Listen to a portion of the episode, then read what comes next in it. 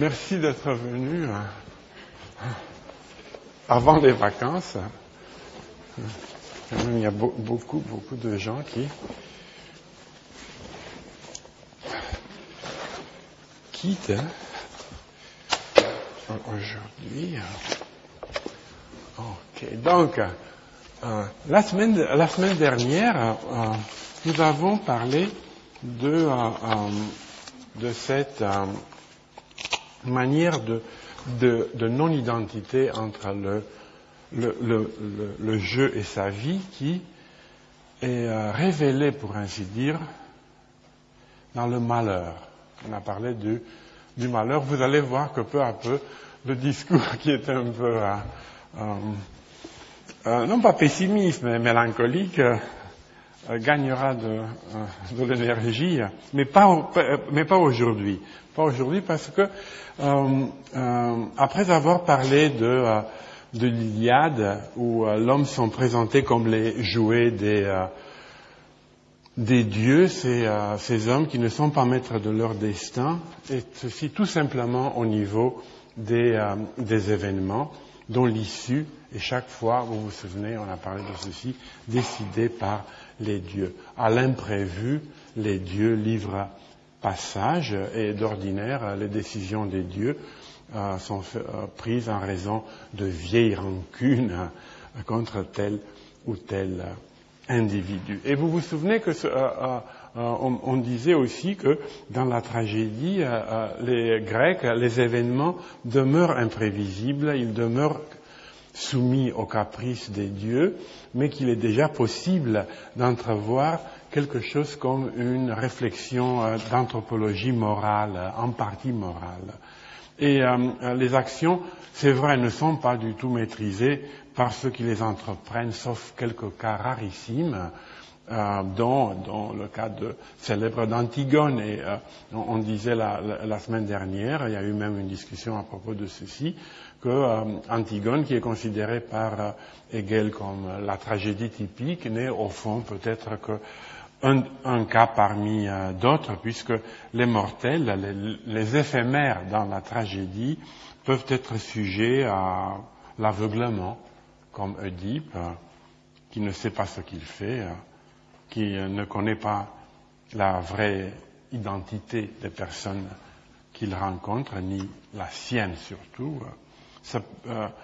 les, individus, les, les, personnages peuvent être sujets à, à des, impulsions euh, très fortes, comme les Danaïdes qui finissent par tuer leur, euh, leur futur mari. Euh, il peut y avoir vraiment cette hubris pure et simple, cette hubris qui est considérée comme toujours essentielle dans la tragédie, mais elle n'est pas toujours présente. Dans, Ajax, c'est un, cas assez clair de d'hubris, puisque c'est lui, où on, a parlé de ceci, c'est lui qui insulte les, dieux, ou alors euh, il y a le cas le plus terrible, le cas le plus, euh, effrayant, euh, celui de la folie inspirée par les dieux. Les dieux rendent les, les, personnages tragiques fous, ils, ils, les aveuglent et pris par cette folie, les, personnages commettent des, crimes. Ajax, lui d'ailleurs aussi, est aveuglé, il, a un accès de, folie, les bacchantes, Héraclès, ainsi de suite. Euh, euh, tout ceci pour dire que les personnages lucides mis devant un véritable choix comme Antigone sont plutôt, sont plutôt euh, rares. En tout cas, ils ne, forment pas la grande majorité des cas.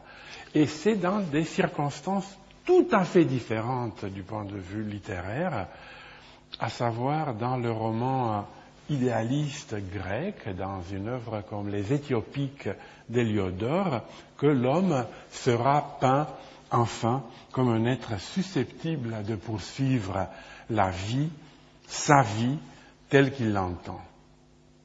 Mais après la fin du roman, après, il, n'aura la possibilité de faire ceci qu'après la fin du, euh, du, roman. Alors, euh, vous, vous allez peut-être euh, avoir la patience d'écouter l'intrigue de ce roman. Je vais la raconter rapidement. C'est un roman qui vaut la peine d'être lu. Il n'est malheureusement pas disponible en, livre de, poche, mais euh, il se trouve dans l'édition de la Pléiade euh, des romans grecs et latins, dans une traduction malheureusement récente. La bonne traduction, une très bonne traduction, a été faite au XVIe siècle par Amio, celui qui a traduit aussi euh, beaucoup d'autres choses dans les, vies de, des hommes illustres de Plutarque. Euh, c'est à la, à la, moitié du XVIe siècle qu'on a découvert partout en Europe les, euh, ces romans grecs tardifs qu'on a beaucoup, beaucoup admirés. On a beaucoup admiré. Cervantes, l'auteur de Don Quichotte, était amoureux d'Héliodore. Je m'excuse. Pour lui, pour lui, euh, pour Cervantes, Don Quichotte n'était qu'une œuvre enfin un amusement, il s'est bien amusé à écrire Don Quichotte, mais il était loin de considérer Don Quichotte comme son véritable chef-d'œuvre. Pour lui, pour Cervantes, son véritable chef-d'œuvre était son dernier roman, euh, qui a été publié juste après sa mort. C'était, il a écrit euh, euh, avant, avant, avant la, juste avant, la, fin de la vie de, Cervantes, qui est très très beau d'ailleurs, euh, et, et, et Sigismonde, que Cervantes considérés comme euh, des éthiopiques chrétiennes. C'était une, adaptation chrétienne du, euh, roman euh, d'Héliodore. Et quant au petit Jean Racine, vous connaissez peut-être l'histoire racontée par, par son petit-fils Louis Racine dans la biographie de son grand-père. Racine, qui lisait le grec, avait un exemplaire des, Éthiopiques d'Héliodore avec lui euh, à l'école. Et comme certains élèves euh, le font parfois, il lisait comme ça le euh, roman d'Héliodore sur son pupitre. Et Lancelot, son, son professeur, l'a découvert et il a confisqué le roman. C'était sérieux. Il a confisqué son roman et euh, il faut, euh, se dire qu'à l'époque, le prix des livres était un petit peu plus élevé que, de nos jours, surtout des livres en grec. Euh, euh l'histoire continue en, disant que Racine a économisé suffisamment d'argent, il a mis de côté de la, son argent de poche et il s'est acheté un autre exemplaire. Et cet autre exemplaire, il, faisait la même chose. Il lisait pendant les cours de Lancelot sur le pupitre et le professeur, pour être euh, euh, cohérent, disons, dans ses avis, l'a, découvert il a confisqué le deuxième livre, le deuxième exemple. Alors, euh, le petit Racine aurait répondu avec une impertinence louable au fond, et vous pouvez le prendre, je connais cette œuvre par cœur. Voilà. Donc, euh, tout ceci, c'est pour dire à quel point euh, euh, les, les, romans grecs étaient aimés au XVIe, XVIIe siècle après leur découverte. Ils représentaient le véritable modèle du, du, du roman. C'est l'histoire d'un, grand amour, d'un, d'un coup de foudre que deux jeunes gens théagènes, grec qui, dont euh, euh, Achille était l'ancêtre et euh, Chariclée, la fille d'un marchand grec, se rencontre à Delphes lors des Jeux olympiques et tombent amoureux l'un de l'autre. Mais les parents de Chariclée ont déjà préparé, disons, ils veulent la fiancer à quelqu'un d'autre donc, euh, les parents ne sont pas au courant de, cet amour et Cariclé n'ose pas euh, dire la vérité à, ses parents. Nous sommes évidemment dans un autre type de société que la nôtre. Et il y a un, euh, autre, un, troisième personnage, le, prêtre égyptien Calassiris, un prêtre du soleil, qui est par là, qui aperçoit tout ceci et euh, qui euh, s'insinue, disons, euh, auprès de Chariclée, auprès de, Théagène. Il les fait avouer leurs sentiments et il les aide à s'enfuir. Et avant de s'enfuir ensemble, les deux jeunes gens font une promesse solennelle de chasteté avant le, mariage. Ils vont, ils vont prétendre qu'ils sont frères et sœurs. Et ils traversent la Méditerranée, hein, évidemment où il y a, sont en proie aux tempêtes, euh, aux pirates, aux naufrages, euh, puisque c'est un, de ces romans euh, d'aventure. Ils arrivent finalement en Égypte. Là, ils ont aussi, ils, ils, souffrent des persécutions. Il y a une, la, femme d'un satrape persan qui tombe amoureuse du, du jeune homme et elle essaie de, d'utiliser la sœur du, jeune homme, je crois qu'elle n'est pas vraiment sa sœur, pour le convaincre. En fait, c'est une, scène que Racine, euh, un épisode que Racine a sûrement euh, euh, dû connaître par cœur parce qu'on voit les échos de, ce, de cette situation dans, Phèdre. Dans Phèdre, Phèdre, c'est pas tout simplement la Phèdre d'Euripide, mais il y a beaucoup de, de, cet épisode-là, et on l'entend dans, la Phèdre de, de, Racine. Et finalement, les deux jeunes gens arrivent euh, en Éthiopie. Et euh, entre-temps, grâce à ce Calasiris, ce prêtre du soleil qui est leur guide, qui est leur guide, elle découvre la vérité sur sa naissance. Elle est la fille du roi et de la reine d'Éthiopie. Elle a été remise en tant que euh, bébé à, ce marchand grec pour la raison suivante. Euh, au moment de la conception de la jeune euh, euh, personne, avant la conception de cet être, la mère, la mère regardait le portrait d'Andromède accroché au mur. il y avait cette croyance qui a duré très longtemps, ma mère croyait encore à ces choses-là, que si une femme enceinte pose son regard sur un objet quelconque, par exemple, ma mère croyait que si une femme enceinte regarde un bouquet de roses, l'enfant aura des joues roses. Donc, euh, euh, euh, c'est une, croyance très archaïque. On croyait que si on regarde au moment de la conception un tableau, la personne qui est conçue aura des ressemblances avec euh, le, personnage représenté dans le tableau. Et Andromède était représenté comme blanche. Et en Éthiopie, le teint est basané, les gens euh, ont, la peau foncée. Et à la naissance de la petite, la reine, la reine était effrayée que son mari ne croirait pas, croira pas la vérité sur la naissance de, euh, sur la conception de, cet enfant. C'est la raison pour laquelle elle était envoyée en, Grèce, mais quand elle revient, on la reconnaît, euh, euh, le roi se laisse convaincre.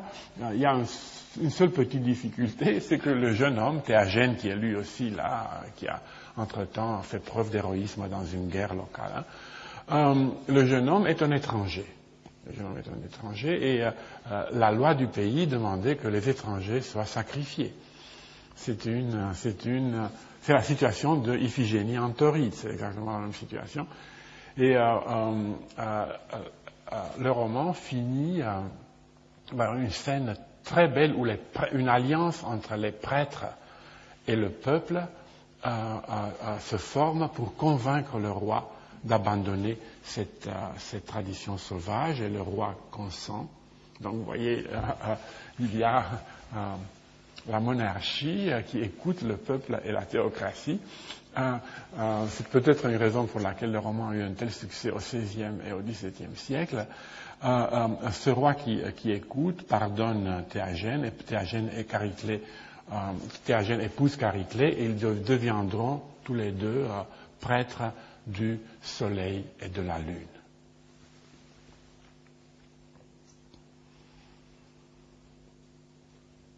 Et là, donc, ils sont enfin leur propre vie, ils sont identiques, ils, font ce, qu'ils veulent faire. Mais pour qu'on puisse imaginer une telle situation, combien d'éléments a-t-on dû modifier Il y a d'abord ici euh, un changement profond dans la nature de l'adversité. L'adversité dans ce roman ne provient, ne provient plus, comme euh, dans beaucoup de tragédies et dans l'Iliade, elle ne provient plus des caprices des dieux. Elle ne provient plus de l'extérieur du monde. L'adversité prend la forme d'un vaste tourbillon immanent au monde, qui est là au monde. Toutes ces tempêtes, tous ces naufrages, ces pirates, ces guerres, ces euh, euh, femmes, ces épouses de satrapes qui persécutent les, jeunes, les jeunes euh, gens, des, donc des tyrans en proie à leurs pulsions honteuses. Hein. Le nom est peut-être fortune, mais c'est une fortune qui est là dans ce monde, elle n'est pas indépendante. La divinité ensuite est devenue unique. Euh, on croyait à Byzance, ainsi que plus tard en Europe, euh, on soutenait parfois que Héliodore était chrétien. Quoique le roman n'a pas du tout euh, de, passage chrétien, mais on pensait qu'il était chrétien parce que la divinité est visiblement unique. Il, ne parle pas de cela, il y a encore des dieux grecs, mais le seul dieu qui compte est le dieu soleil. Il est toujours là à Delphes, il est là parce qu'il est le dieu de Calasiris et c'est le dieu auquel euh, Théagène, euh, euh, à la fin, dédiera sa vie. Et c'est cette divinité solaire qui est partout la même. Et le personnage, le, héros, et l'héroïne se voient donc pourvus de, de pouvoirs tout à fait, tout à fait exceptionnels. Ils se maîtrisent avec une force, avec une force véritablement stoïcienne. Il y a là chez eux quelque, sorte, quelque chose comme une citadelle intérieure, pour employer le terme d'un livre euh, de, Pierre Hadot, un livre admirable qui décrit le stoïcisme. Euh, euh, ils, ne sont pas vulnérables comme Ajax, qui peut être rendu fou par les dieux, ou par Oedipe, ou comme Oedipe, qui peut être aveuglé ces, personnages, Théagène et Chariclée, exercent un parfait, un contrôle parfait sur eux-mêmes. Ils résistent au pire traitement. Euh, Chariclée est presque, euh, est presque sacrifiée. Euh, elle, subit le, presque le, supplice de la mort, mais elle est, sauvée à la, dernière minute par le dieu Soleil. et ils déguisent, ces personnages déguisent admirablement leur identité et leur projet. L'adversité du monde les frappe, mais sans les atteindre. C'est ça la différence avec la tragédie. Et c'est pour cette raison que la vie, leur vie peut à la fin leur appartenir, puisqu'ils sont encore une fois impavides, inflexibles, ils peuvent maîtriser leur vie. C'est très beau, c'est très très beau, un roman qu'on a un immense plaisir à lire, mais il, il ne s'agit pas d'une réalité, il s'agit d'un désir. C'est une image idéalisée de notre aspiration à maîtriser notre vie. Et euh, là, je dois dire, il me semble tout à fait évident que cet exploit, dépourvu de toute vraisemblance, qui consiste à assumer entièrement sa propre vie, que cet exploit représente moins dans le roman grec la vérité de notre condition qu'il ne représente l'incarnation d'un désir, le désir d'échapper à notre condition, ou pour le moins d'en sortir un instant pour s'adonner à l'évasion imaginaire dont euh, j'ai un peu parlé euh, euh, hier soir. Alors, vous voyez, je vais décrire ici, je vais pendant trois minutes décrire un peu plus cette, non-identité. Et pourquoi euh, j'insiste sur ces différences entre nous-mêmes et notre vie. C'est pas une absence. Le terme absence d'identité est trop fort. Euh, c'est plutôt que entre moi et ma vie, l'identité est imparfaite, approximative, chancelante entre moi et ma vie s'ouvre comme une sorte de petite faille, comme un décrochement, comme si j'avais trébuché, comme si j'étais tombé, et que mes jambes continuent à m'obéir, mais pas vraiment comme avant, et que je ne puisse plus compter à 100% sur mes yeux, et que ma vie euh, euh, me paraisse à la fois familière, c'est la mienne, et vaguement décalée. Tel, je ne sais pas si vous avez jamais vu une de ces vieilles bandes dessinées des années 30 dont les couleurs criardes n'épousent pas tout à fait les contours du dessin. Donc, euh, euh, la constitution de ma personnalité, l'identité à travers le temps, n'est pas nécessairement sentie comme euh, obligatoire. Et j'aimerais bien que pouvoir tenir mes promesses, mes engagements, on va parler de ça tout à l'heure, mais je, parfois je ne peux pas. Le, moi qui se donne rendez-vous à, disons, cinq ans d'ici, euh, n'est pas nécessairement assez stable pour être à la hauteur ou assez fort pour être à la hauteur de, son idée de l'avenir. Vous voyez? Alors, euh, euh, une des thèses que j'ai essayé de défendre dans la leçon inaugurale consiste à, dire que l'identité incomplète entre moi et ma vie est ce qui crée le besoin d'inventer des mondes imaginaires où cette cassure est mise en lumière et examinée sous toutes ses facettes, dénoncée, dépassée de manière imaginaire. Hein. Alors, euh, euh, euh, donc j'ai un tout, petit peu développé cette, cette idée pour, pour tout simplement souligner le fait que ces personnages si forts des romans grecs, ceux qui, exercent, qui exercent un parfait contrôle sur eux-mêmes, résistent au pire traitement, tiennent admirablement leurs euh, promesses, déguisent leur identité et leur euh, euh, projet pour pouvoir atteindre leur, leur but est fortement, est fortement idéalisé. Hein. Ici, la littérature narrative fait écho à l'idéal stoïcien, donc je disais cela. Et je disais ceci pour, euh, pour souligner, souligner la manière dont l'essor du christianisme a modifié ce paysage. Et ici, je dois rendre hommage à, Michel Zinc, dont les travaux euh, sur euh, la littérature du Moyen Âge m'ont fait comprendre à quel point le Moyen Âge euh, est endetté envers le christianisme. Bon, ça a l'air d'une, d'une, d'un lieu commun parce que tout le monde, dès qu'on dit Moyen Âge, on dit christianisme. Mais dans, euh, dans, mes études précédentes sur le roman médiéval, je, je ne réussissais pas à bien voir ceci. Je me disais, le roman médiéval est très proche de, des, des, contes de fées, il est très proche d'une magie primitive, mais ce n'est pas véritablement une littérature pénétrée des, euh, euh, des mouvements les plus importants au sein du christianisme, à savoir la, charité, enfin toutes sortes de choses que je me disais moi, mais sans comprendre comme il faut euh, euh, le, roman médiéval. Et c'est grâce à Michel Zin que euh, je, me rends compte en effet que chez Chrétien de Troyes, le christianisme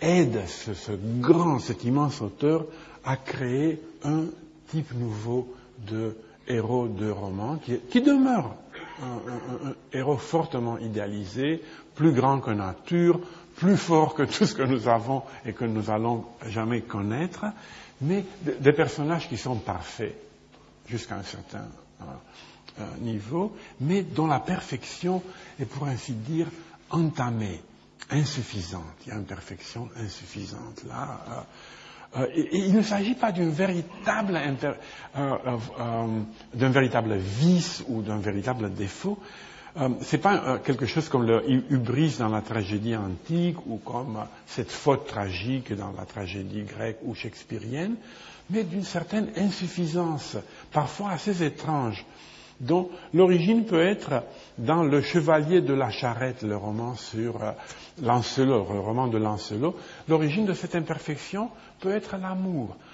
Lancelot est si profondément amoureux que malgré sa vaillance, malgré sa force, il est distrait, il n'est pas là, il n'est jamais là. C'est un des romans les plus étranges. Il n'est pas là. Il est absent, les gens l'appellent, il n'entend rien parce qu'il est trop plongé dans son amour. Et à cause de ceci, il commet une immense erreur qui n'a l'air de rien pour nous, mais qui au Moyen Âge comptait beaucoup, euh, à savoir pour arriver plutôt à un château où il était appelé, il monte par distraction dans cette charrette. Le chevalier de la charrette, c'était la charrette des condamnés à mort. Donc pour un chevalier honorable, monter dans cette charrette euh, était le symbole de la honte publique. Il aura beaucoup d'ennuis plus tard à cause de ceci dans Yvain, et je parlerai surtout d'Yvain aujourd'hui, le plaisir de la chevalerie euh, fait oublier au héros les obligations de la courtoisie. Vous verrez, vous verrez ça tout de suite. Et enfin, dans le conte du Graal, Perceval est lui aussi distrait, il est naïf, euh, il oublie de poser au roi pêcheur la question qui aurait pu sauver son palais à cette l'insuffisance la plus énigmatique étant donné la valeur qui d'habitude est accordée à la discrétion. Hein. Mais voilà, Yvain me semble être le cas le plus limpide chez Chrétien de Troyes de cette non-coïncidence à soi, de cette coïncidence imparfaite. Vous savez que, vous vous souvenez que Yvain conquiert sa dame par euh, euh, tout simplement, grâce à son courage chevaleresque, il lève le défi d'une fontaine qui bout c'est une fontaine qui de temps à autre connaît une sorte d'éruption comme un, volcan. Il combat le chevalier qui défend cette fontaine, il le tue. Euh, après quelques aventures dont je ne vais pas raconter le détail, il tombe amoureux de l'épouse de ce chevalier mort, de, la veuve de ce chevalier, et il finit par la conquérir et par l'épouser. Elle, tombe amoureuse de lui et il l'épouse. Et au moment de... Euh, bon, ils sont très heureux pendant, pendant un certain temps, mais euh, euh, Yvain est nostalgique, il regrette beaucoup euh, les tournois et ses amis à la cour du roi Arthur. Il a envie de retourner à la cour du roi Arthur pour revoir ses compagnons et participer à ces combats de jeunes chevaliers. Et son épouse lui permet de partir. Elle est d'accord à condition qu'il revienne au plus tard, qu'il ne soit pas absent plus d'un an, que son absence soit. Et lui dit, euh, là je vais euh, euh, lire quelques vers que j'ai gardés presque dans l'original, j'ai parfois un peu changé un mot pour ne pas trop m'éloigner, pour ne pas arriver à faire véritablement une traduction. Mais l'on pense moult au venir, beaucoup, au venir, sans connaître l'avenir. Je ne sais ce, ce qu'adviendra si fortune me retiendra, maladie ou bien prison. Et elle répond. Et pourtant, je vous promets, si de la mort Dieu vous défend, donc si, Dieu vous protège de la mort, nul danger ne vous attend. Si vous vous souvenez de moi, or, mettez dans votre doigt ce mien anneau que je vous prête. Et elle lui prête un anneau magique qui le protège contre tout sauf Dieu. Donc, euh, euh, Mais Yvain, arrivé à la cour du roi Arthur, oublie sa promesse. Il se laisse entraîner dans ses tournois avec ses amis euh, de jeunesse et il oublie. Il oublie. Il y a des mois qui passent, un an passe et il ne revient pas. Il oublie complètement sa promesse. Alors une messagère de sa femme, de la dame de Landuc, arrive à la cour du roi Arthur, raconte devant la cour ce qui s'est passé et lui reprend l'anneau. Il reprend cet anneau. Péché par omission. Suffisant pourtant pour détruire ce qu'on appellerait de nos jours l'identité. l'identité du personnage. Son ipséité, comme dit euh, euh, très très bien euh, Paul Ricoeur. Quel genre de moi suis-je? Qui ne peut respecter les rendez-vous avec moi-même, qui ne suis pas là l'année prochaine Et Yvain sombre dans la folie. On comprend pourquoi. disons, heureusement pour nous, chrétiens de Troyes ne disposaient pas du langage de la psychologie contemporaine comme que, maîtrise si bien Woody Allen. Donc il ne fait, euh, euh, euh, chrétien de Troyes ne tient pas le discours que le personnage de Woody Allen tiendrait à ce propos, mais il représente tout simplement le fait que quelqu'un qui n'est pas assez fort pour respecter ses promesses n'est pas maître de lui-même, n'est pas lui-même, il sombre dans la folie.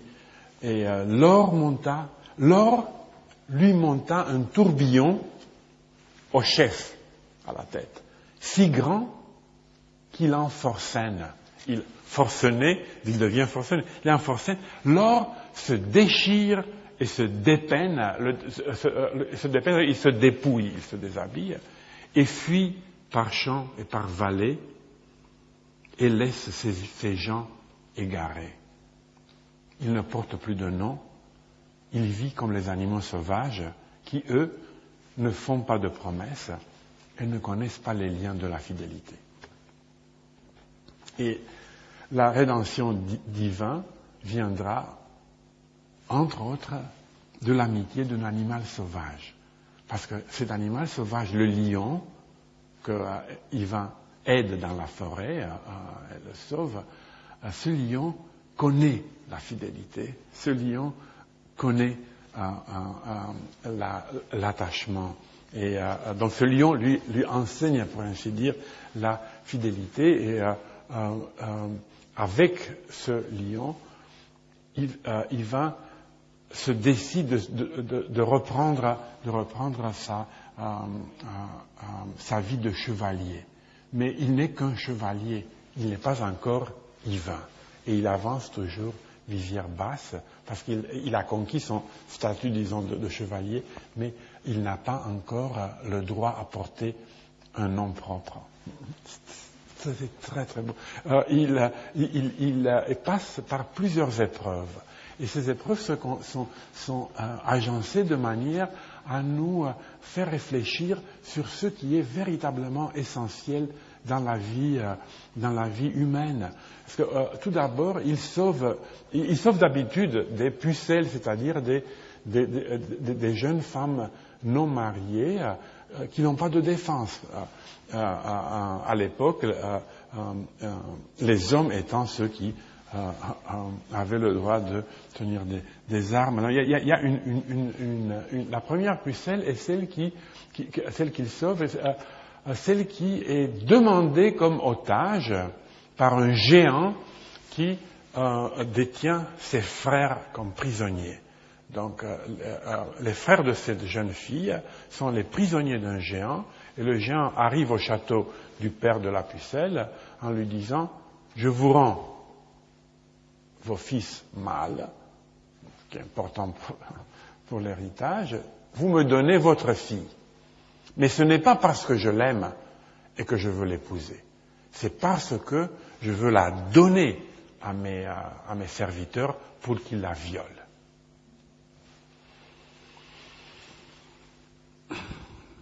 La deuxième, bon, évidemment, Yvain arrive, euh, euh, avec l'aide du lion, il massacre le géant. Et les frères sont sauvés ainsi que la jeune fille.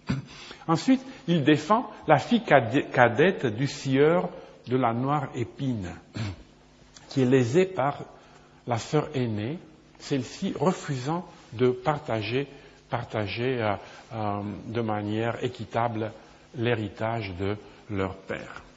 Et enfin, il arrive dans une, euh, une cité, dans une ville fortifiée où les, jeunes filles sont soumises à un travail qui est très très mal payé.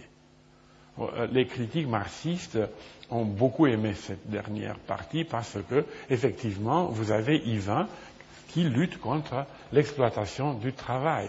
Et c'est vrai, c'est vrai en plus.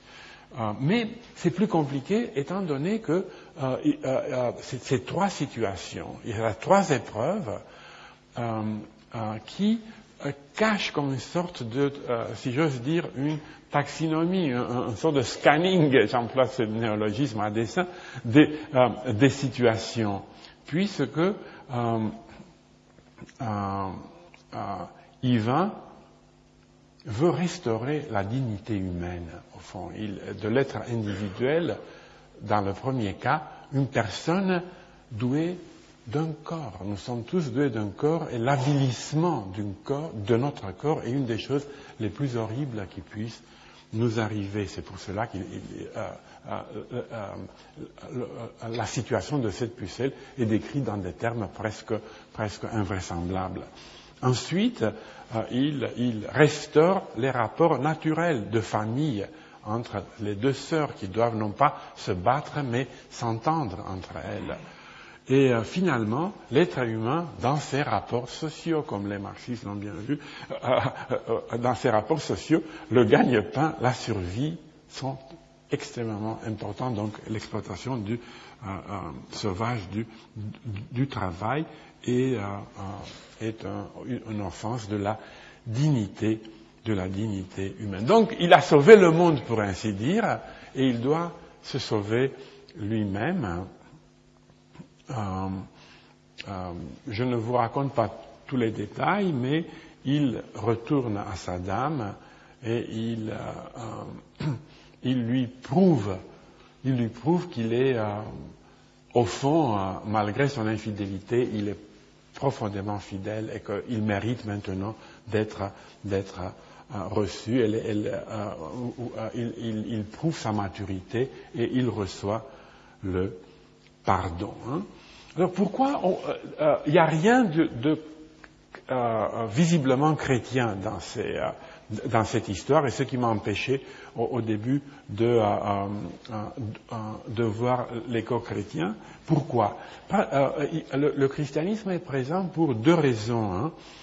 Tout d'abord, évidemment, parce qu'il postule un Dieu unique, infini, tout-puissant, infiniment juste. L'Olympe des dieux capricieux et frivoles est enfin vidé.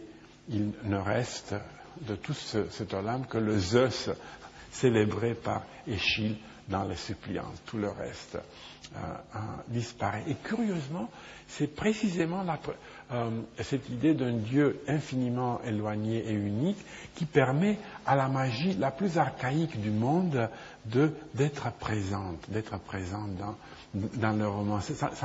Euh, si cette explication, disons, si cette spéculation est juste, c'est peut-être là la raison pour laquelle le roman euh, médiéval semble être si proche des, contes de fées. Mais aussi, et beaucoup plus important que euh, euh, cette première raison qui est déjà peut-être d'ailleurs présente dans le roman idéaliste grec, c'est parce que le christianisme, à la différence du stoïcisme, voit l'homme et même le héros comme faillible, comme faillible.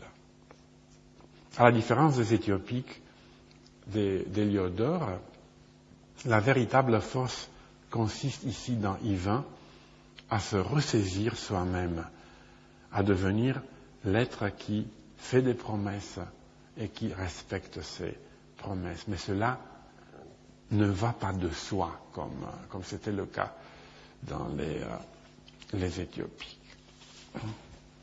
alors après c'est,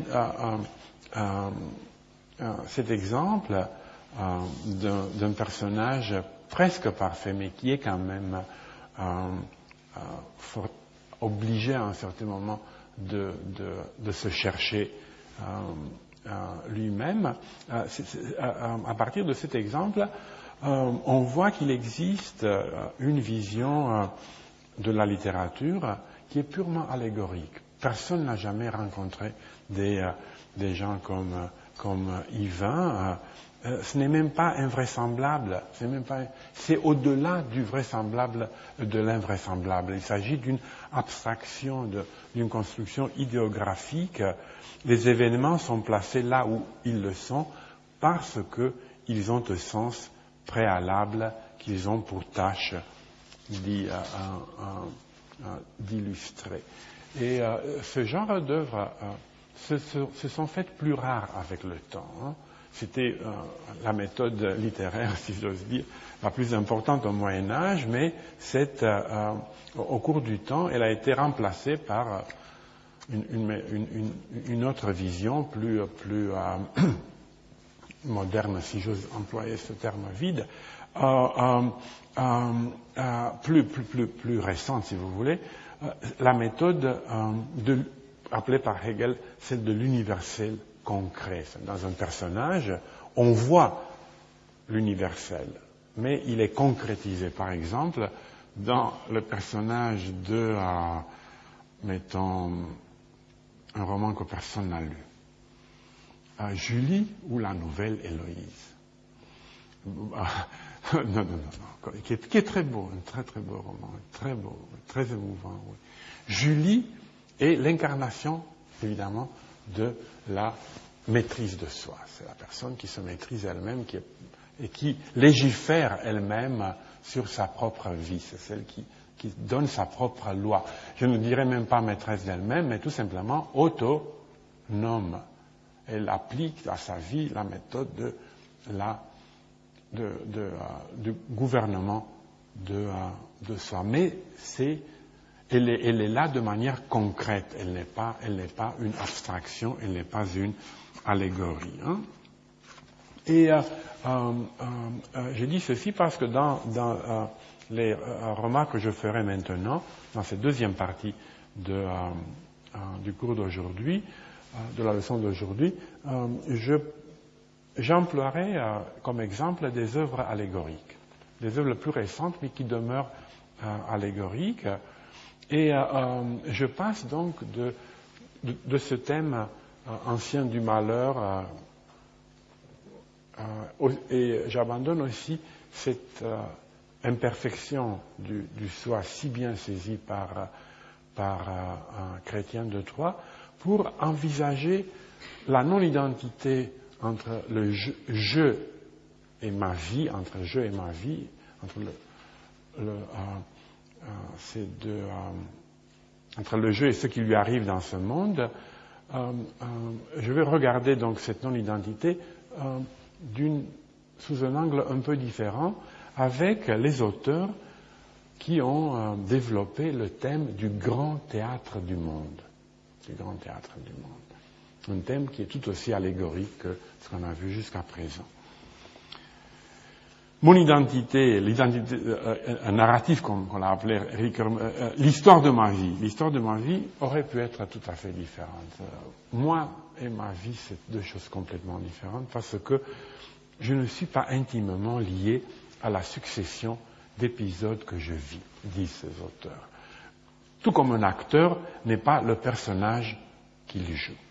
Vous connaissez tous la citation de Shakespeare dans Comme il vous plaira, la, euh, la, réplique de Jacques le mélancolique, le vaste monde est une scène et les hommes et les femmes sont tous simplement des acteurs.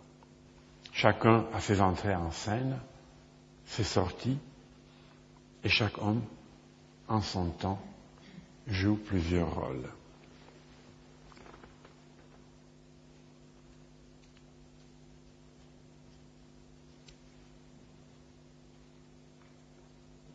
Et euh, tout ceci a, lieu dans la forêt d'Ardenne où le duc exilé mène une vie sauvage dans la nature.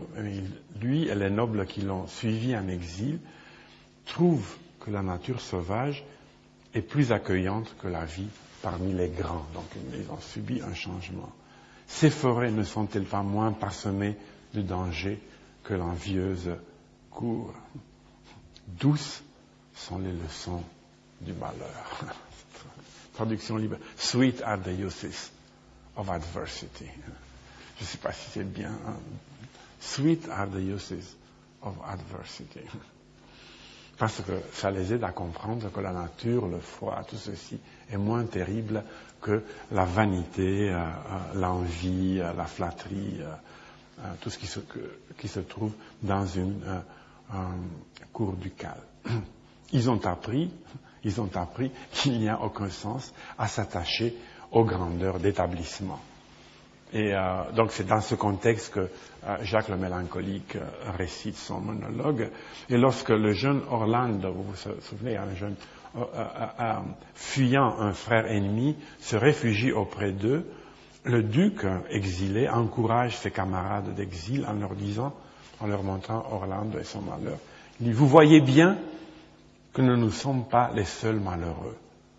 Ce vaste théâtre universel présente des spectacles plus terribles que la pièce dans laquelle nous jouons. Et c'est là que Jacques le mélancolique va placer son, euh, monologue. On fait ensemble, si vous voulez, un saut euh, euh, à travers les, siècles pour écouter une réplique qui fait écho à la méditation de, de Jacques le mélancolique et qui, est la réplique du baron dans la pièce euh, Les bas-fonds de Maxime Gorky. la sérénité de Jacques, le mélancolique, et de ses amis, qui ayant compris que le monde est un théâtre, ont accédé à la véritable sagesse, c'est d'ici la place à un état de stupeur qui frôle l'imbécilité. Le baron. Tu sais, euh, aussi loin que je me souvienne, il y a toujours eu une espèce de brouillard dans ma caboche. Je n'ai jamais rien compris à rien. C'est même gênant. Il me semble que toute ma vie, je n'ai rien fait que de changer de costume. Et, pourquoi faire? Je n'y comprends rien. Quand je faisais mes études, je portais l'uniforme de l'Institut de la noblesse. Mais qu'est-ce que j'ai appris là-bas? Je ne m'en souviens pas. Je me suis marié. J'ai revêtu un habit, puis une robe de chambre, mais j'avais pris une méchante femme. Et, pourquoi? Je ne comprends pas. J'ai dépensé toute ma fortune. Après quoi, j'ai porté une veste, grise, minable, un pantalon couleur de rouille. Mais comment je me suis ruiné? Pas remarqué. J'étais ensuite employé à l'administration des finances. Un uniforme, une casquette à cocarde. J'ai puisé dans les fonds de l'État. J'ai dû porter la capote, une capote de détenu.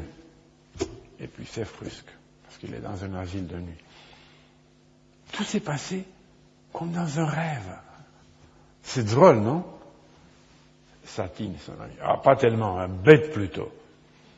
Le oui. Moi aussi, je crois que c'est bête.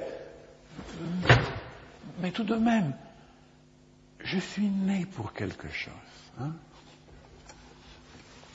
Les sages qui ont examiné le monde sous toutes les coutures, Jacques Mélancolique et les siens, et le fou, l'innocent, qui n'a rien compris. Les princes heureux dans leur exil et le baron abruti dans les bas-fonds d'un asile de nuit la sérénité et euh, l'hébétude qu'ils atteignent en comprenant la vanité de cette idée nous dit précisément cela. Nous sommes nés pour quelque chose, mais quoi que nous euh, fassions, notre vie n'a pas véritablement de direction une fois pour toutes, de plan. Elle leur semble à tous ces, à tous ces personnages, elle leur semble par conséquent n'être qu'une succession de rôles dont le rapport avec l'acteur demeure insaisissable. Tout s'est passé comme dans un rêve, comme dans un rêve par rapport à la vie réelle, ici chez Gorky, une suite d'images sans conséquences pratiques, sans enjeu proprement dit. Mais préparez-vous à sauter de nouveau, maintenant nous, nous ressautons euh, vers le euh, début du XVIIe siècle, vers 1635, pour retrouver précisément la vie est un songe, la vie est un rêve de, euh, Calderon, pièce où l'attention est sollicitée par l'allégorie de l'anecdote principale, divisée à son tour en plusieurs volets. Je crois que tout le monde, ou presque tout le monde, doit connaître cette pièce dans laquelle un roi, un roi, Basile, qui euh, est astrologue et mathématicien, donc très savant, et très savant,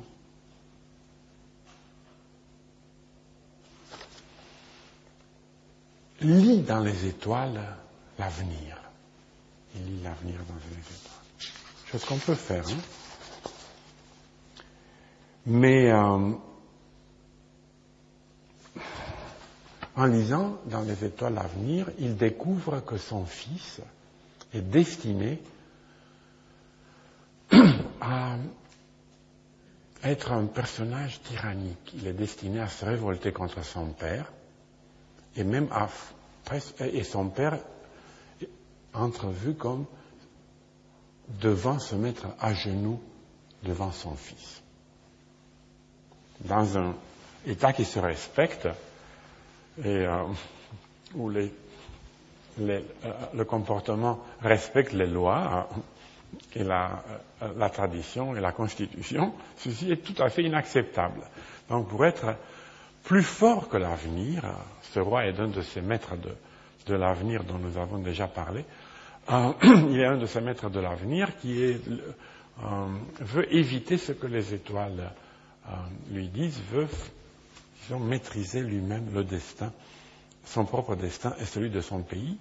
Et euh, donc, dès sa naissance, il enferme son fils dans une tour, dans une prison, où son fils sera élevé. Il saura, lire, euh, il, aura une certaine éducation, mais il n'aura jamais la liberté ni le droit de voir qui que ce soit, sauf euh, son tuteur. Alors, au tout début, nous voyons précisément ce fils emprisonné qui ne comprend pas quel crime il a commis contre le ciel en naissant.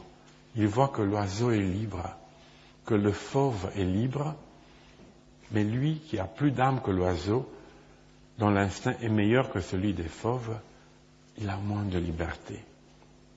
Quelle loi demande-t-il? Quelle justice? Quelle raison est-il capable de dénier aux hommes un si doux privilège, une si insigne faveur que Dieu a octroyé aux poissons, aux fauves, aux oiseaux et non pas à lui.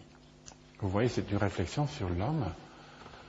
C'est une réflexion sur l'homme, le seul être qui n'a pas toute sa liberté. Pour être encore plus précis et plus proche de ce texte, c'est le seul être à qui il est, dans cette pièce, à qui il est possible d'enlever sa liberté. L'homme est l'être qu'il est possible de réduire en esclavage. Et la prison de Sigismond lui, a pour lui une double, lui enseigne deux choses. Lui enseigne la réalité de l'emprisonnement, la réalité de son esclavage, mais aussi son côté anormal, son côté monstrueux. Le roi, cependant, explique à, la cour, à ses amis, euh, sa décision, euh, son désir de maîtriser l'avenir, d'être plus fort que le destin, de façonner le destin. Hein. Et euh, il leur explique que son fils est prisonnier dans une tour. Il a quand même un doute. Il a un doute. Si s'il s'est trompé, si sa lecture du présage des étoiles est fausse, Et pour s'assurer que son fils est peut-être digne de lui succéder au trône, il, lui fait prendre un somnifère et pendant son sommeil, il est déplacé de, la tour, il est sorti de la tour et il est installé dans un lit dans le palais. Et se réveille héritier de la couronne. Voilà, la vie est un rêve. La vie est un rêve chaotique, sans véritable sens pour celui qui l'a subi physiquement. Et euh, euh, euh, vous voyez, ce, rêve est chaotique et il est dépourvu de sens tant que l'homme se laisse tout simplement vivre l'idée de la pièce sans se maîtriser. Parce que Sigismond, devenu prince, agit selon ses impulsions. Il, fait tout ce qu'il a envie de faire, il est plein de ressentiment, il tue un homme, il est presque en train de violer une, femme, il insulte son, euh, euh, père, euh, en lui disant, son père lui dit, je suis ton père. Un père qui, comme contre moi, peut user d'une telle rigueur, sa nature si cruelle me rejette loin de lui et m'élève comme une bête et me traite comme un monstre Que me donnes-tu qui n'est mien? J'aurais dû dire n'est à moi, mais pour avoir une rime, j'ai dit qu'il est mien, pour être assez proche du texte espagnol. Tu es mon père et mon roi. Ceci veut dire que tous ces biens, c'est nature qui me les donne par le droit de ces vraies lois. Il a, la vie est quelque chose à laquelle il a le droit. Et la couronne, ce n'est pas son père qui la lui donne, c'est la constitution de l'État qui lui donne euh, cette loi, puisque les lois de la cité prévoient la succession légitime des princes dans ce pays. Le roi, Basile, a fait preuve de hubris. En, essayant de se montrer plus fort que le destin, il a oublié la nature, la paternité, et les lois de la cité des hommes, la succession légitime des princes. On voit ceci dans un fragment, ou dans une, une tirade, où il dit, lorsque dans mes tables, dans mes tables astronomiques et mathématiques, je vois la présence des nouveautés des siècles à, venir, je prive le temps du mérite de raconter ce que j'ai déjà dit. Je suis plus fort que le temps, je suis plus fort que le destin. Donc, Sigismond a raison contre lui. Il a raison de lui dire, ce que tu me donnes n'est rien. C'est la nature qui m'a donné d'être ton fils, et ce sont les lois du pays qui me donnent le droit de porter la couronne. Il a raison, mais lui aussi, il a oublié quelque chose.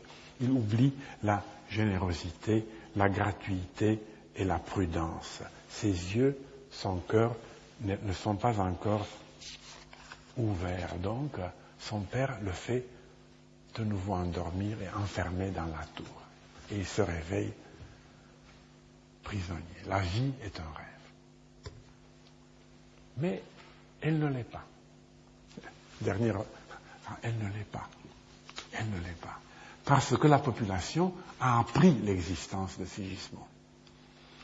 Et euh, euh, on se rend compte que ça ne sert à rien de scruter les astres. Ça ne sert à rien de vouloir maîtriser l'avenir. Parce que ce qu'il faut connaître, c'est le cœur des hommes, le cœur d'un fils et celui du peuple le peuple se révolte, il libère Sigismond et il arrive au palais où, effectivement, le roi, comme les étoiles l'ont bien prévu, doit tomber à genoux devant son fils pour être épargné. Et c'est là que Sigismond comprend, puisqu'elle a compris que quelque chose dans la vie est un rêve. Ses grandeurs sont un rêve. Il réussi à éprouver la véritable générosité et il a ce qui se passe, euh, il comprend, pour ainsi dire, voilà, il comprend que la vie est un rêve, la vie est un songe dans le sens moral du terme. la gloire, la superbie, hein, comme on dit en espagnol, ne suffisent pas. Seules, elles sont vaines. Mais la vie n'est pas un songe dans le sens littéral du terme. Il existe des obligations envers la nature, la famille donc ici, il existe des obligations envers les lois humaines que les maîtres de l'avenir que nous avons déjà rencontrés euh, les semaines d'avant sont tenus de respecter.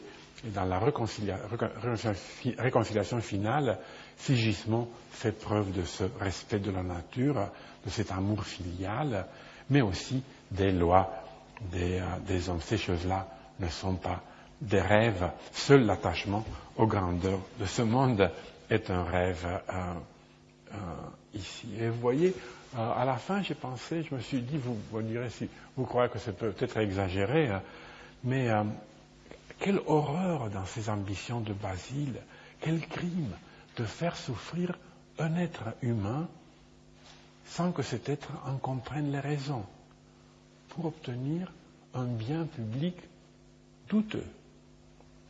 Et ça m'a fait, fait, penser à un passage dans Dostoïevski euh, où euh, un de ces personnages pose la question, question suivante. À supposer qu'on propose aux habitants de cette planète la, le choix suivant. Le bonheur matériel et culturel assuré pour l'éternité. Tout le monde aura assez de euh, nourriture, et Dostoevsky ne savait pas encore, mais on peut ajouter tout le monde aura des euh, mobiles, des portables, des télévisions, euh, des voitures, des billets d'avion gratuits à volonté, première classe, ou au moins classe affaires. il y aurait plus de guerre, plus de terrorisme, plus de la paix infinie jusqu'à la fin du à une toute petite condition, qu'on fasse souffrir, qu'on torture un enfant indéfiniment sans qu'il sache pourquoi. Je dois vous dire, euh, euh, j'ai présenté disons, euh, ceci est très, très, très mélodramatique et larmoyant, ça fait un effet, c'est très bon comme, comme, comme effet moral et en général, comme j'enseigne à Chicago de temps en temps un cours qui s'appelle La fiction et la vie morale, j'emploie ceci, cet exemple et tous mes étudiants toujours ils disent Oh, monsieur, non, non, il ne faut pas faire souffrir le pauvre enfant. Mais une fois, une fois, il y a deux ans, il y a deux ans avec un groupe de nos étudiants euh, ici au centre euh, de... Nous avons un centre à l'Université de Chicago, un centre à Paris, dans le 13e arrondissement, notre propre centre où on fait venir nos étudiants et on les garde avec nous, avec nos propres professeurs. On ne fait pas confiance aux autres et on fait bien parce que parfois il y a des grèves. Donc les nôtres... C'était pas pour ça, c'était pour d'autres raisons qu'on fait ça. Euh, euh, et avec les étudiants, j'étais avec eux pendant trois semaines parce qu'on fait des cours intensifs de trois semaines avec, avec leurs profs qu'ils connaissent de Chicago. J'ai raconté cette histoire et trois des, de mes étudiants, oui, ok, c'est ok, pas de problème. Hein. Tout simplement pour vous dire que quand même, c'est pas un choix si obligatoire que ça. Il y a quand même des gens qui diraient, bon, oui. Donc l'utilitarisme est quand même parfois euh, vivant. Donc, ça nous fait penser à ceci. Euh, ça nous fait penser à, ce dilemme qui est déjà, qui est déjà présent dans la pièce de, de, de Calderon. Et avec la pièce de Calderon, avec cette pièce, nous, nous, nous voyons euh, l'illusion, l'illusion de la vie, cette vie comme étant, euh, ces grandeurs comme étant illusoires, au début, à l'entrée dans la vie, à l'entrée dans, dans ce qui sera euh, on espère tous, à la fin de la pièce, le règne heureux et couronné de gloire de Sigismond, de Sigismond devenu roi parce que son père abdique. Hein. Mais de nouveau, revenons au XXe siècle, en 1962, pour, pour euh, interroger une pièce allégorique, toujours allégorique, euh, euh, très archaïque du point de vue de sa construction, et qui interroge l'illusion de, cette vie, cette vie comme rêve, mais à sa fin, à sa fin et qui a comme but de nous aider à regarder la mort. De nos jours, il y a peu de... Les gens ne fréquentent plus comme on le faisait à la Renaissance au XVIIe siècle les ars moriendi, ces livres qui vous enseignaient l'art de mourir. De nos jours, tout le monde lit des, livres l'art de vivre, comment faire profiter de la vie, rester jeune comme si je ne veux pas insulter s'il y a des jeunes ici. Si jamais il y a quelqu'un qui est jeune ici, qui ne se sente pas insulté, ce n'est pas directement contre vous. Mais je dois dire que moi, euh, à un certain âge, je me suis dit, oh, quel bonheur de ne plus être jeune. Parce qu'on ne doit pas tout le temps, en étant jeune, euh, euh, faire ses preuves, montrer à tout le monde qu'on est capable, qu'on peut réussir. À un moment donné, j'ai pas dû fermer. Donc, et quand même, on, nous oblige de, nous sentir, voilà, dans le roi meurt de Ionesco, c'est pas cela, c'est pas du tout cela. Hein. C'est la question est de non pas comment faire son entrée dans le monde et y rester, mais comment s'en détacher, comment quitter le monde? Les grandeurs sont vaines, elles sont un rêve et pourtant elles sont réelles aussi, et il faut quand même les abandonner. Je ne suis pas ma vie de nouveau, je ne la suis pas. Je, l'ai cru, j'ai cru l'être, mais je me suis trompé. Je ne suis pas immortel. Ce que je fais semble tenir de l'infini, mais ceci n'est qu'un reflet déformant de ce que nos gestes projettent autour de nous. Voilà la page. Je, vais vous lire quelques passages. Je me contenterai de lire sans trop commenter parce que cette pièce parle par, par euh, euh, euh, elle-même. Voilà le roi Béranger, qui est très vieux et proche de la mort, malade, mais qui a des pouvoirs infinis. Ah, j'ai mal à la tête par-dessus le marché. Et ces nuages, j'avais interdit les nuages. Nuages, assez de pluie. Je dis assez. Assez de pluie. Je dis assez. Oh, tout de même, il recommence à idiot de nuages. Oh, il n'en finit plus. Hein. Le roi n'a plus sa force, il ne maîtrise plus l'univers. Le royaume se décompose, l'univers se décompose. Oh, il y a tout de même du nouveau, si vous voulez, dit le médecin. Quel nouveau? Du nouveau qui ne fait que confirmer les indications précédentes. Mars et Saturne sont entrés en collision. Les deux planètes ont éclaté. Ah, c'est logique. Le Soleil a perdu entre 50 et 75% de sa force. Il tombe de la neige au pôle Nord du Soleil. La Voie lactée a l'air de s'agglutiner. La comète est épuisée de fatigue. Elle a vieilli. Elle s'entoure de sa queue comme un chat s'enroule sur elle-même, comme un chien moribond. Ainsi de suite. Le printemps était encore là hier soir. Hier soir, il nous a quittés il y a 2h30. Voici novembre. Mais au-delà des frontières, l'herbe s'est mise à pousser. Là-bas, les arbres reverdissent, toutes les vaches mettent bas, mettent bas deux veaux par jour, un le matin, le second l'après-midi vers 5 heures, 5 heures et quart. Chez nous, les feuilles se sont desséchées, elles se décrochent. Les arbres soupirent et meurent. La terre se fend encore plus que d'habitude. Je suis le monde, son origine. C'est de cette idée que se moque ici euh, Ionesco. Le royaume s'écroule alors que les autres royaumes continuent de prospérer. Et c'est la mort aussi de la vanité de cette autonomie humaine, de cette maîtrise universelle de l'homme qui a tout conquis, qui a tout inventé. Écoutez ceci. Hein. Le garde raconte au médecin en lui disant, mon commandant, c'est lui qui avait inventé la poudre, il parle du roi. Il a volé le feu aux dieux, puis il a mis le feu aux poudres. tout a failli sauter. Il a tout retenu dans ses mains.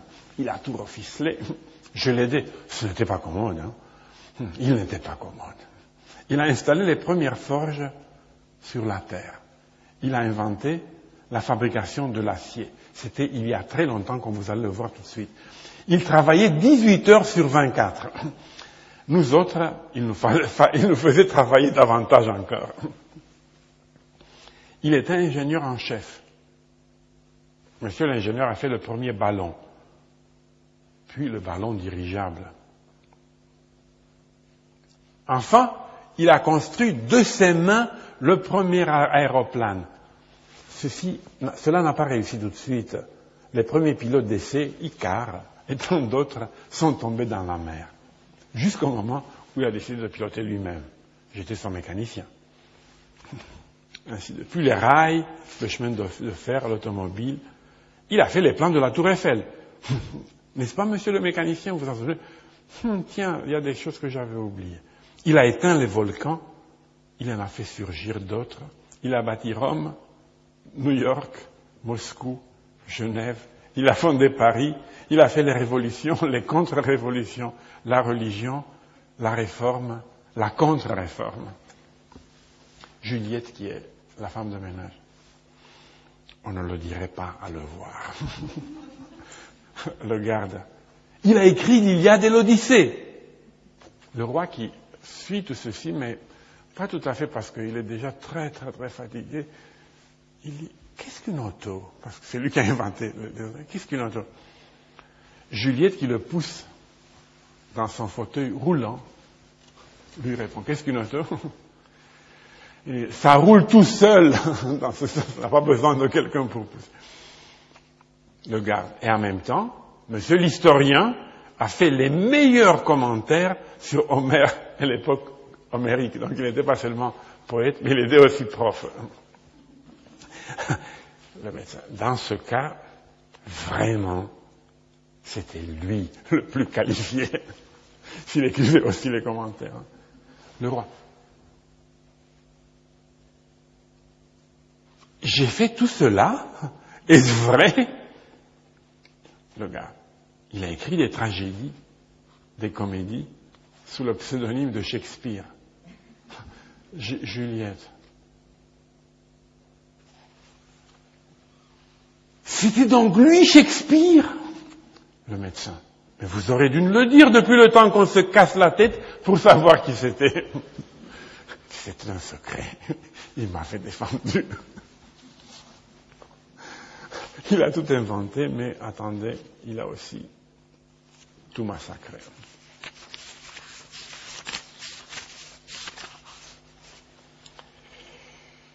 Parce que euh, c'était un héros. Vous avez frôlé mille fois la mort, le roi. Euh, je la frôlais seulement, elle n'était pas pour moi, je le sentais. Marie, celle qui, une des deux reines, celle qui essaie de le soutenir par l'amour. Tu étais un héros, entends-tu? Souviens-toi. L'autre reine, celle qui est sévère, la reine Marguerite, qui essaie de l'aider à mourir. Tu as fait assassiner par ce médecin et bourreau ici présent Exécuté, non pas assassiné. Le médecin Marguerite. Euh, euh, exécuté, Majesté, non pas assassiné. J'obéissais aux ordres. J'étais un simple instrument, euh, un exécutant plutôt qu'un exécuteur. Je le faisais euthanasiquement. D'ailleurs, je le regrette, pardon. Marguerite au roi, je dis, tu as fait massacrer mes parents, tes frères rivaux, nos cousins et arrière-petits-cousins, leurs familles, leurs amis, leur bétail. Tu as fait incendier leurs terres. Le médecin. Sa Majesté disait que de toute façon, ils allaient mourir un jour, le roi. C'était pour des raisons d'État. Marguerite, tu meurs aussi pour une raison d'État, le roi. Mais l'État, c'est moi. Juliette, oh le malheur, dans quel état? La mémoire des hommes hein, est la seule chose qu'il espère encore, parce qu'il comprend peu à peu qu'il va mourir. C'est la mémoire des hommes, et c'est le truc du Panthéon. Hein, hein, ils vont vivre sans moi, sans moi. Ils vont rire, ils vont bouffer, ils vont danser sur ma tombe, je n'aurai jamais existé. Oh, qu'on se souvienne de moi, que l'on pleure, que l'on désespère, qu'on perpétue ma mémoire dans tous les manuels d'histoire, que tout le monde connaisse ma vie par cœur, que tous la revivent, que les écoliers, les savants n'aient pas d'autre sujet d'étude que moi, mon royaume, mes exploits, qu'on brûle tous les autres livres, qu'on détruise toutes les statues, qu'on mette la mienne sur toutes les places publiques, mon image dans tous les ministères, dans les bureaux de toutes les sous-préfectures, chez les contrôleurs fiscaux, dans les hôpitaux, qu'on donne mon nom à tous les avions, à tous les vaisseaux, aux voitures à bras et à vapeur. J'ajouterai qu'on donne mon nom à toutes les rues. Hein. Euh, comment échapper à tout ceci? Il y, a une fausse, il y a de fausses solutions et il y a la vraie solution.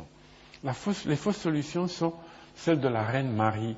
Il suffit d'exister sans penser à quelle parodie. Hein. Ah, mon chéri, mon roi, il n'y a pas de passé, il n'y a pas de futur. Dis-le toi, il y a un présent jusqu'au bout.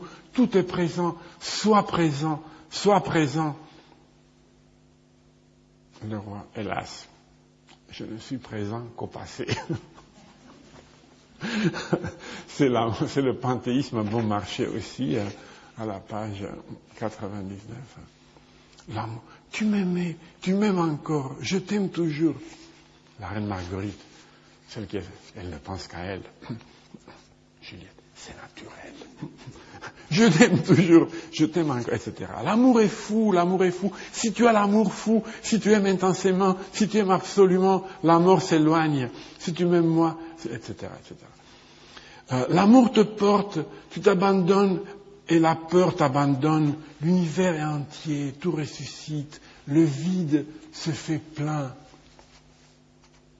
Le roi. Je suis plein, mais de trous. On me range. Les trous s'élargissent. Ils n'ont pas de fond. J'ai le vertige quand je me penche sur mes propres trous. euh, enfin, accepter, euh, euh, disons, les étapes de la vraie voie, qui sont d'abord de chercher conseil auprès de ceux qui ont pris ce chemin et comprendre le roi vers la fin. Avec, euh, aidé par la reine Marguerite, il faut demander le, le soutien de ceux qui sont déjà de l'autre côté.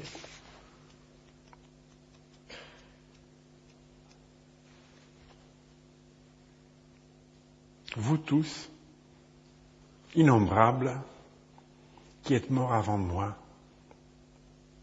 aidez-moi. Dites-moi comment vous avez fait pour mourir, pour accepter. Apprenez-le-moi. Que votre exemple me console, que je m'appuie sur vous comme sur des béquilles, comme sur des bras fraternels. Aidez-moi à franchir la porte que vous avez franchie. Et ensuite, c'est comprendre sa vie dans toute sa simplicité, se détacher de tout ce qu'on a mentionné jusqu'à présent, euh, loin de tout ce qui est gloire et puissance. Et il fait enfin attention à Juliette, à cette femme de, de ménage. Il lui pose des questions. Dis-moi ta vie, comment vis-tu? Et Julie, ah, je vis mal, Seigneur. Le roi, on ne peut pas vivre mal. C'est une contradiction. Oh, la vie n'est pas belle. Elle est la vie. Et ce n'est pas un véritable dialogue, ajoute l'auteur. Le roi se parle plutôt à lui-même. Juliette. Oh, en hiver, quand je me lève, il fait encore nuit, je suis glacé. Le roi. Moi aussi, ce n'est pas le même froid. Tu n'aimes pas avoir froid? En été, quand je me lève, il commence à peine à faire jour, la lumière est blême. La lumière est blême. Il y a toutes sortes de lumières. La bleue, la rose, la blanche, la verte, la blême, ainsi de suite. Il comprend donc la grandeur et la misère, ou plutôt la misère de la grandeur. Il renonce à tout. Il renonce même à voir en soi, il, voit disparaître le monde. Il comprend que le monde est en quelque sorte un rêve. Et c'est la reine Marguerite qui lui dit, il arrive que l'on fasse un rêve. On s'y prend, on y croit, on l'aime. Le matin, en ouvrant les yeux, deux mondes s'entremêlent encore. Les visages de la nuit s'estompent dans la clarté. On voudrait se souvenir, on voudrait le retenir. Il glisse entre vos mains. La réalité brutale du jour les rejette. De quoi ai-je rêvé, se dit-on? Que se passait-il? Qui embrassais-je Qui aimais-je? Qu'est-ce que je disais? Et que me disait-on?